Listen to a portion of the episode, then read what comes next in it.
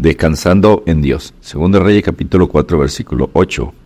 Aconteció también que un día pasaba Eliseo por Sunén y había allí una mujer importante que le invitaba insistentemente a que comiese, y cuando él pasaba por allí, venía a la casa de ella a comer.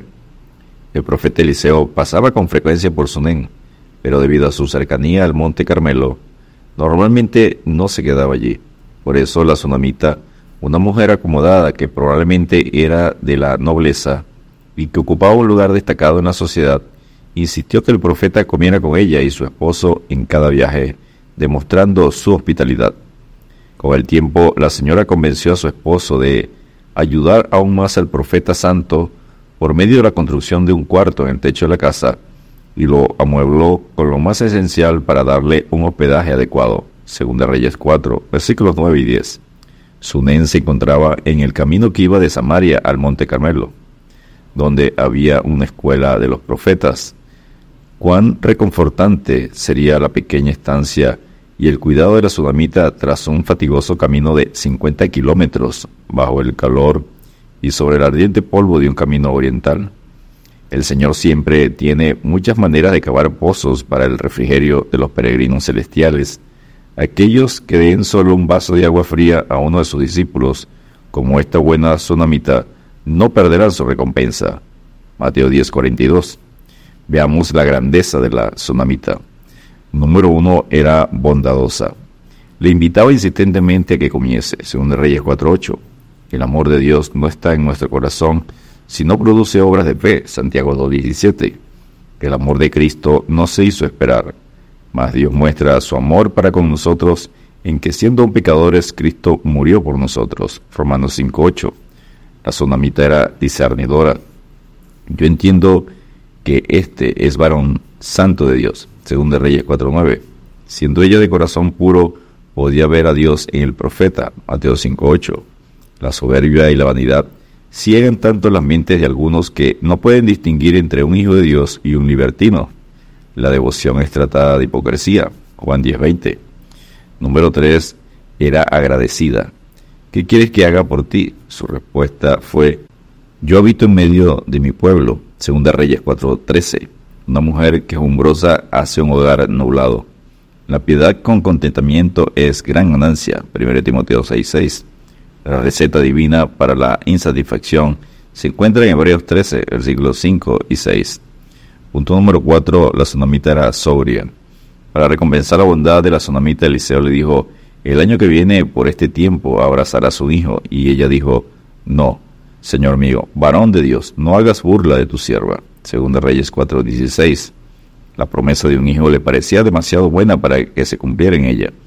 Así que le recordó a Eliseo que él era un hombre de Dios y que por tanto no debía buscar ningún favor por medio de lisonjas. En su alma aborrecía la irrealidad y amaba la verdad.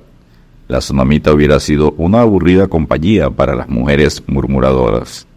Al siguiente año, la tsunamita concibió y dio luz como dijo Eliseo, según de Reyes 4.17. Punto número 5. La tsunamita era sumisa. Después de varios años, el hijo de la tsunamita muere, según de Reyes 4, versículo 18 al 20. Aunque su amado hijo había muerto, con una impresionante resignación dijo paz, según de Reyes 4:23, sabiendo que el resultado sería paz, el más grande de los sufrientes, Cristo, angustiado él y afligido, no abrió su boca, como cordero fue llevado al matadero, y como oveja delante de sus tranquiladores enmudeció y no abrió su boca. Isaías 53:7. Habéis oído la paciencia de Job. Santiago 5:11.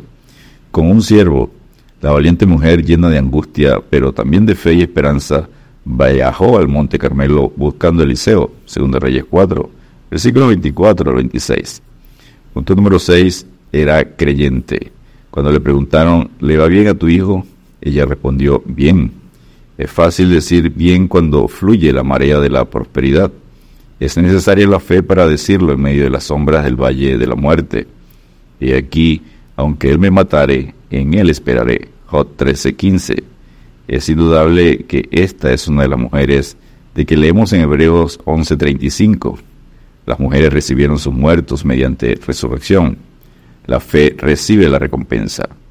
Marta, ¿no te he dicho que si crees verás la gloria de Dios? Juan 11:40. Punto número 7. Una fe perseverante. Dijo la tsunamita Eliseo, vive Jehová y vive tu alma que no te dejaré. Segunda Reyes 4:30. Ella tenía fe y no estaba dispuesta a irse sin una bendición. Usó la misma frase de Eliseo cuando perseveró por su doble bendición en Segunda Reyes capítulo 2 versículos 2, 4 y 6. Tenía una fe perseverante como la fe de Jacob al luchar con Dios. Génesis 32, 26. No tenemos un juez injusto ante quien insistir. Y si es así, ¿por qué es que perseveramos tampoco? Lucas 18, versículos 1 al 8. Iglesia, perseveremos en la fe, porque no tenemos un sumo sacerdote que no pueda compadecerse de nuestras debilidades, sino uno que fue tentado en todo según nuestra semejanza, pero sin pecado. Hebreos 4:15. Mas el que persevere hasta el fin, éste será salvo. Mateo 24:13. Y punto número 8, la tsunamita era triunfante. Al resucitar el niño, Eliseo llamó a la tsunamita y le dijo, toma tu hijo.